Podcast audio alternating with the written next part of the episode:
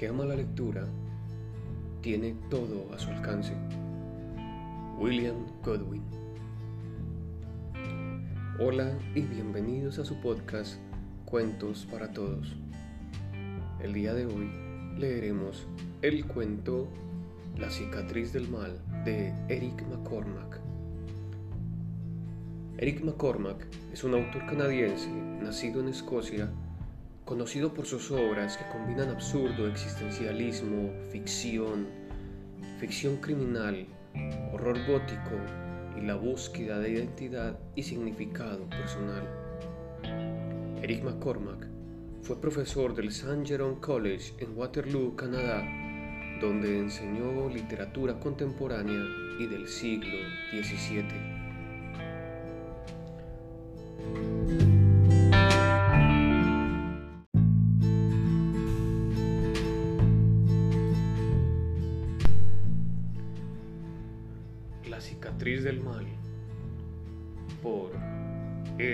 McCormack. Reunidos en un anillo de luz alrededor del fuego, las espaldas formando una pared contra la noche, los hombres se sentaban con sus tazas llenas de ron y contaban historias como si todavía estuviesen en sus hamacas del castillo de proa, camino del sur. La hoguera sin duda, era una brillante decisión en el gran vientre de la noche patagónica. Los murciélagos iban y venían alrededor de nosotros y una leve llovizna susurraba a los troncos ardientes. El maquinista habló. Recordaba, dijo, algo que podría interesarles, algo que había ocurrido de verdad. Era un hombre de las islas del norte, y en su camarote tenía apuntes que no permitía que nadie viera. Sus manos estaban acostumbradas al fuel oil y a las pesadas tuberías de acero. Sin embargo, tenía los elegantes dedos de un pianista y los ojos azules de un soñador. Se incorporó y se sentó en un lugar más alto, sobre un barril volcado.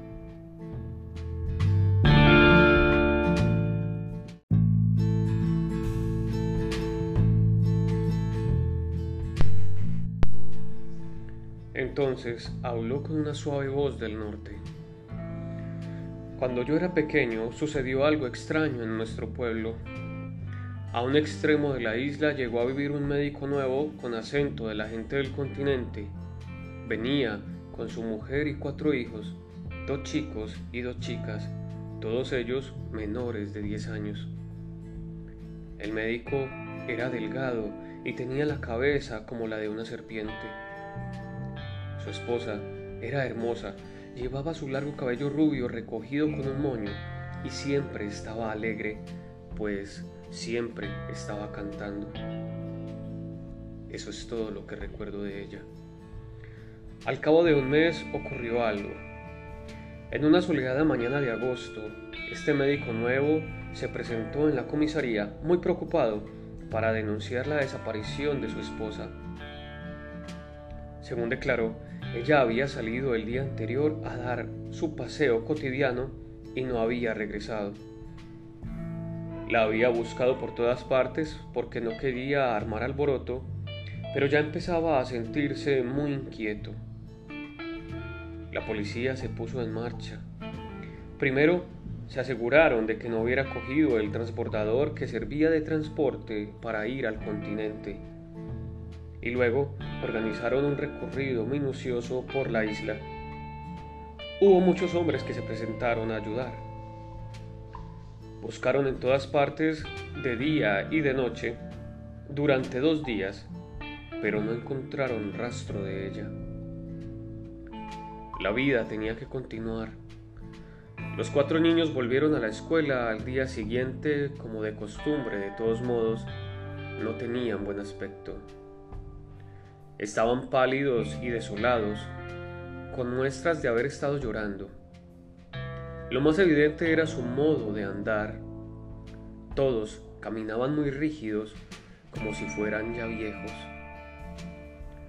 Los niños de la isla hacía poco que los conocían y por eso no se atrevían a preguntarles qué les pasaba, pues supusieron que, de algún modo, estaba relacionado con la desaparición de su madre. Pero al día siguiente, una de las niñitas, que debía tener unos seis años, se encontró muy mal. Cayó de su pupitre, presa de convulsiones, mientras se apretaba su estómago y gemía. La maestra, una señora mayor, la llevó a la sala de profesores. Allí la acomodó con la ayuda de una almohada y una cobija. Luego telefoneó al padre de la niña, al médico, para que fuese enseguida por ella. Pero la niña seguía quejándose. Entonces la maestra intentó convencerla para que le dijera dónde le dolía.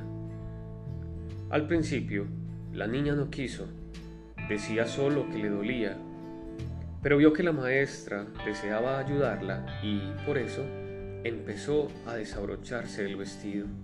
En ese preciso momento, un automóvil se detuvo afuera y el padre de la niña entró apresurado a la sala de profesores gritando.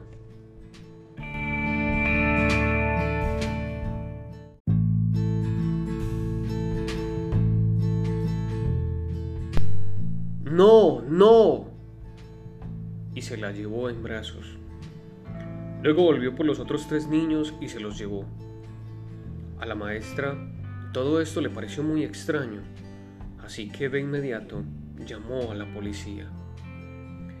Sin perder tiempo, el sargento y un agente fueron a la casa del médico que quedaba en los acantilados. El agente golpeó en la puerta y ambos esperaron hasta que el médico acudió a abrir. El sargento, a modo de solicitud, le dijo que quería ver a los niños. El médico, algo nervioso, dijo que era imposible, puesto que se encontraban demasiado enfermos como para ser molestados en ese momento. Pero el sargento insistió a la vez que entró con el agente que lo acompañaba. Los niños estaban en una gran habitación en el lado de la casa que daba al océano y era evidente que estaban enfermos. El sargento sabía lo que tenía que hacer. Les pidió que se quitaran la ropa que llevaban. Los niños obedecieron entre gemidos y suspiros de dolor. El sargento entendió de inmediato la causa de su sufrimiento. Vio que en el centro del abdomen de cada uno de los niños había una gran cicatriz con las suturas frescas y las heridas irritadas. Médico, que había permanecido en la habitación, lloraba en silencio. Cuando el sargento le preguntó por qué habían sido operados los niños, él no respondió. Ante el silencio del médico, el sargento no tuvo otro remedio que llamar a la ambulancia local y llevarse a los cuatro niños al hospital que quedaba al otro extremo de la isla.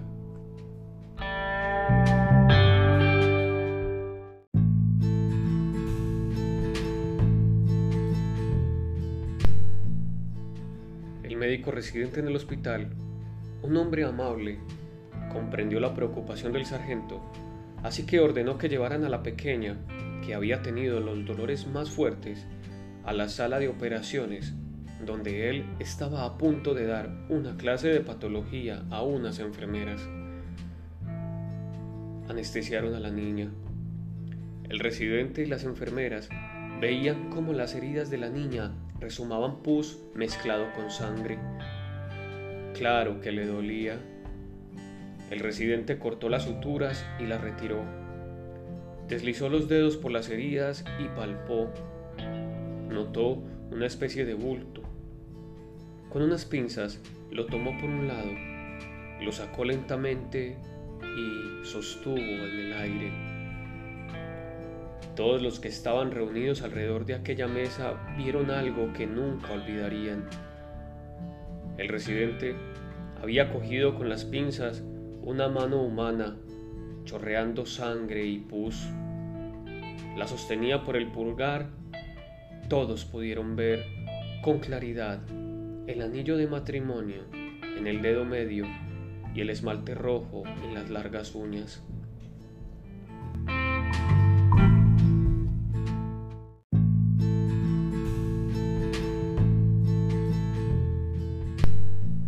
Maquinista, que narraba la historia, se detuvo un momento para tomar un poco de ron de su vaso de lata. La noche se había vuelto más fría y los miembros de la expedición que escuchaban la historia se acercaron más a la hoguera. El maquinista, después de un largo sorbo, continuó su relato. Así fue como descubrieron que el nuevo médico había asesinado a su mujer. Estaba más que claro que la había descuartizado y ocultado trozos dentro del vientre de cada uno de sus hijos. Cada uno de ellos contenía una mano o un pie. Más tarde, en el sótano, fueron encontrados medio muertos los animales de la familia, un pastor escocés y un gato rojizo.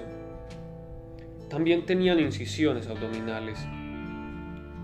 El veterinario local encontró los ojos de la mujer en el perro y las orejas en el gato. El residente declaró más tarde que esperaba no tener que realizar nunca más una operación de urgencias como aquella.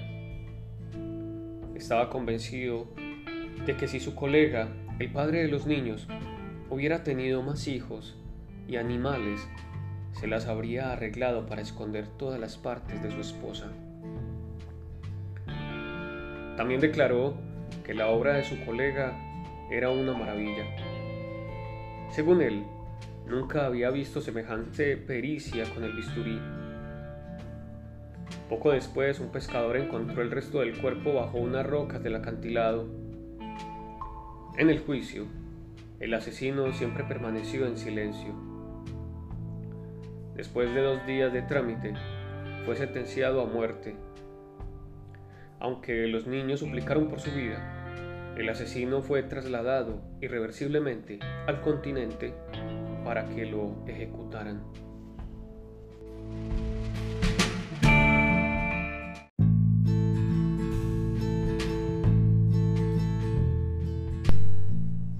El maquinista había terminado su relato. De pronto, un miembro de la tripulación un londinense de pelo claro dijo, no le creo una palabra. Todo esto no es más que un cuento para niños. ¿Cómo es que un cuerpo humano puede utilizarse de depósito de miembros?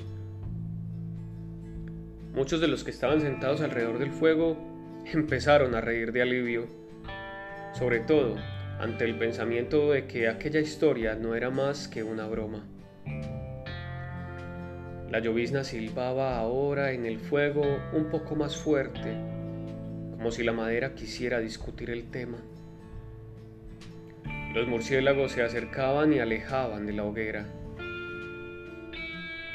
El maquinista se bajó lentamente del barril, permaneció de pie un momento y un poco disgustado intentó irse para su tienda.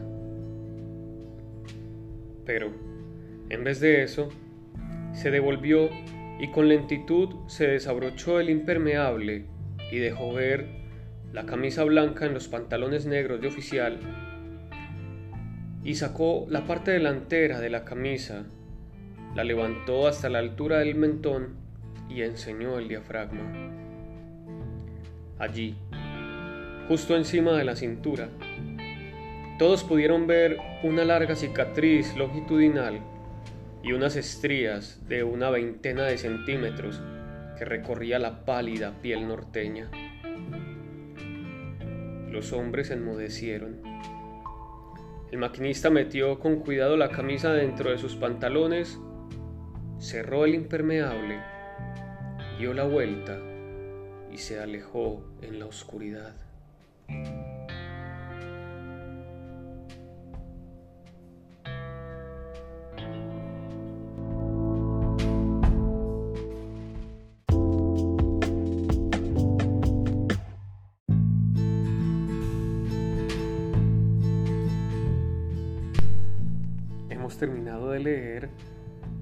Cicatriz del mal de Eric McCormack.